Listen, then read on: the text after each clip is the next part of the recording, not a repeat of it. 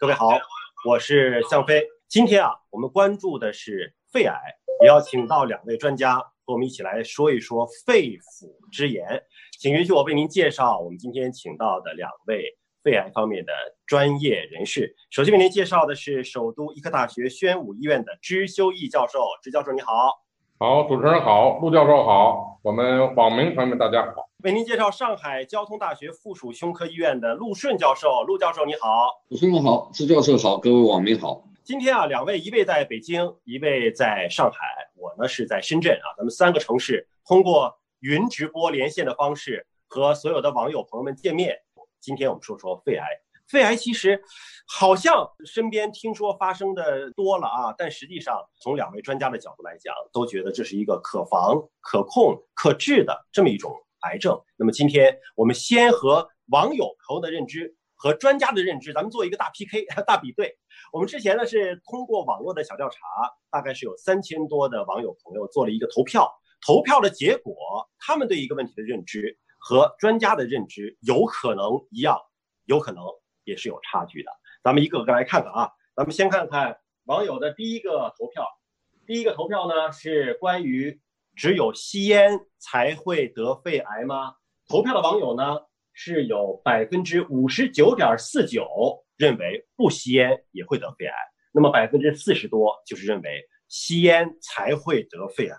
这个问题啊，我们请上海交通大学附属胸科医院的陆顺教授，您的认知临床上是怎么样的？首先，吸烟跟肺癌是有密切的关系的，因为我们可以看到，这个在工业革命，在烟草这个使用以前，在中国的《黄帝内经》也好，中国古代医学描述肺癌并不是太多。随着工业革命以后，随着烟草开始进入人的日常生活以后，肺癌的发病率确实在持续的上升。但是它不是决定肺癌的唯一的因素，我想决定肺癌的或这个生不生肺癌还有其他的一些因素，包括大气的污染、室内的空气的环境，甚至于可能跟一些饮食也有关系。那么当然，现在我们也看到近年来在亚洲地区的不抽烟的女性病人在发病率在持续的上升。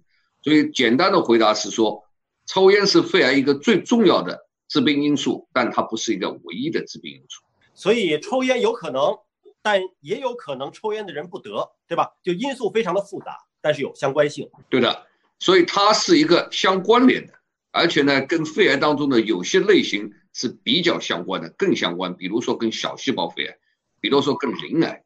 当然，我们现在跟腺癌是有一定的关系，但是腺癌的它的致病的诱因就会更复杂。不能够简单的说抽不抽烟就一定怎么怎么样啊！但是这是一个非常复杂的一个医学问题了。我们看女性得肺癌和厨房油烟有关系吗？这个网友投票倾向还是非常明确的，百分之七十四点八七都认为有关系，那么剩下百分之二十五呢就认为是还不明确啊。这个问题想请支修义教授帮我们来分析分析，女性的肺癌跟这个厨房的油烟关联性大不大？关联性肯定是有的，但是有多大？像我们刚才像陆教授所说，吸烟跟肺癌的关系，我们强调的是肺癌的先指数。那同同样，如果厨房对健康有影响的话，也应该有个厨房的污染指数。你煎炸爆炒在你这种饮食的结构中的比例，室内烧烤的这种发生率，同时呢，厨房的通风啊，抽烟机的使用啊，还有你这个。就我们叫烹调的这个这个龄啊，有多少年？说偶尔的做几次饭，那关系也不大。如果确确实实啊，两世同堂、三世同堂、四世同堂，每个周末大家都聚会，那每天要煎它几个鱼，这个方面还是确实有关系。我们平时在讲到三百五七的时候呢，就谈到了室内的烟霾，不仅仅是一手烟、二手烟和三手烟，厨房的油烟污染也是一个非常重要的因素，特别是女性肺癌。毕竟来讲啊，北方更多的还是家庭的女厨更多一些，啊，所以炒菜呀、做饭呀相关的比例占得高，所以我们也希望这女性朋友们啊，在炒菜的过程中减少煎炸爆炒，啊，同时呢，啊，不要在室内烧烤，在整个烹调的全过程呢，要开着抽油烟机，这一点是非常重要的。所以我们也正在探索，到底是什么样的一个厨房油烟指数跟肺癌的哪些类型啊，无论是刚才说的。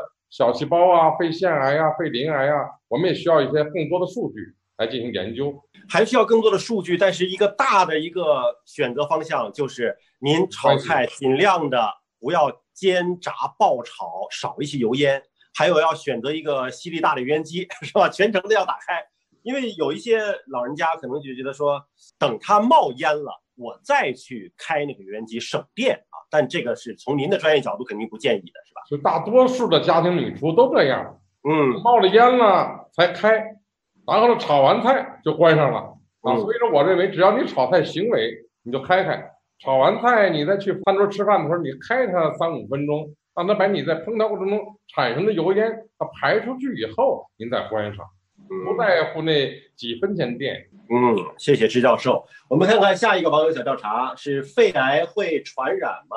哎呦，这个网友的意见几乎是一半对一半啊，百分之五十说会传染，百分之五十说不会传染。这癌症还能够传染吗？我们请这个支修义教授，您给我们解答解答，肺癌能传染吗？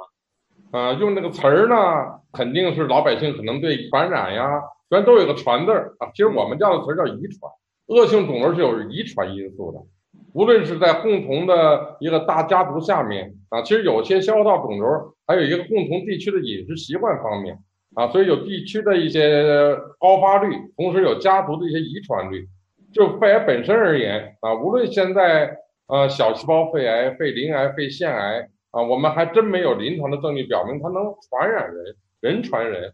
这不是有限人传人，是肯定人不传人啊，在肺癌方面不会传染的，这个大家放心啊。对，那么会遗传吗？看看网友们的，呃，这个呢比例多一点了，接近百分之六十的网友认为肺癌会遗传，那么百分之四十的网友呢是认为肺癌不会遗传。这个问题，我们请上海交通大学附属胸科医院的陆顺教授。帮我们解答一下，肺癌会遗传吗？假如你像我家里有亲戚得了，那我是不是也危险了呀？陆教授，首先是这样啊，所谓遗传，它就是你的父辈、母辈有，他的子代一定有，这叫遗传。第二种，我们讲叫多基因遗传的话，是叫有遗传倾向，这是两个不同的概念。那么我们确实在肺癌的一群人当中，在某些基因的改变是可能导致这个家族容易得癌症。那么我们医院，我们科室也做过这方面的工作。我们去年在呃世界肺癌协会的官方杂志《JTO》专门发过文章。那么是基于中国人的这个肺腺癌当中的某些基因的改变，它有可能是有家族遗传倾向的，就是一家三代人每个代都有人得癌，而且主要的是得肺癌。那么这个在台湾地区也做过相应的工作，在当初在美国临床肿瘤学杂志也发表了。所以。肺癌当中有遗传倾向，但它肺癌不是一个遗传性疾病。那您刚才提到的一些家族一家三代啊都有这个，到底是跟生活的环境相关，还是他们的基因相关的？这里面我们用到哲学讲的话，就是内因是通过外因来起作用，遗传因素毫无疑问就是它的内因，但是它的内因有这个东西，也不是人人得癌，所以它还跟外因也有一定的相关性，但是。有这个基因的话，肯定是没比没有这个基因，它的这个容易得癌的比例大概高达二十倍到三十倍，但它不一定是得癌，就内外因要共同的作用啊。所以为什么说癌症是个非常复杂的疾病啊？就在这里了。看看下一个小调查是说得了肺癌一定要做化疗吗？那网友的投票呢是百分之六十认为一定要化疗，百分之四十是说不要化疗。得了肺癌之后，化疗是必须的选项吗？我想问一下陆教授。我们治疗一个肺癌要遵循几个原则。第一个原则是要遵循分期的原则，就是我们通俗讲有早期、中期、晚期。那我们专业来讲的话，这个是根据它的肿瘤的大小、淋巴结侵袭的范围和是不是有远道转移来进行分期的。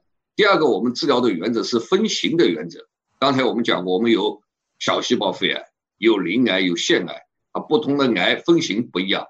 然后第三个要结合患者的年龄、一般的体能的状况，然后重要脏器的功能，来决定治疗方案。但是简单点讲，早期肺癌它主要是以手术为主的综合治疗。我们也看到非常早期的病人，手术像支教授是外科专家，手术切掉以后是不需要任何内科治疗的。那么转移性的肺癌。可能在不同的阶段，当然也有不同的分型。以后我们会谈到有没有什么基因突变啊等等。但是可能在转移性的肺癌当中，啊，肺癌的化疗占有重要的一席之地。然后在当中的这部分肺癌，我们的内科的治疗或者化疗，我们称为辅助治疗，就是支教授的助手。通常这么讲，我就是支教授的助手。所以他手术完以后呢，我们帮帮忙做点化疗。所以简单讲，不是所有的人都要做化疗，非常早期的可以通过手术以后不需要做化疗。那么对晚期的病人来讲，化疗确实是一个重要的地位。但是近年来我们在分子生物学、在免疫学的进步以后，我们越来越重视病人的生活质量。所以我们也看到，包括分子靶向治疗、包括免疫治疗，都优于了化疗。所以我们尽可能的减少病人接受化疗，因为化疗相对毒性比较大，但是仍然是肿瘤内科治疗肺癌的一个重要的手段。还是要根据具体的病情来分辨。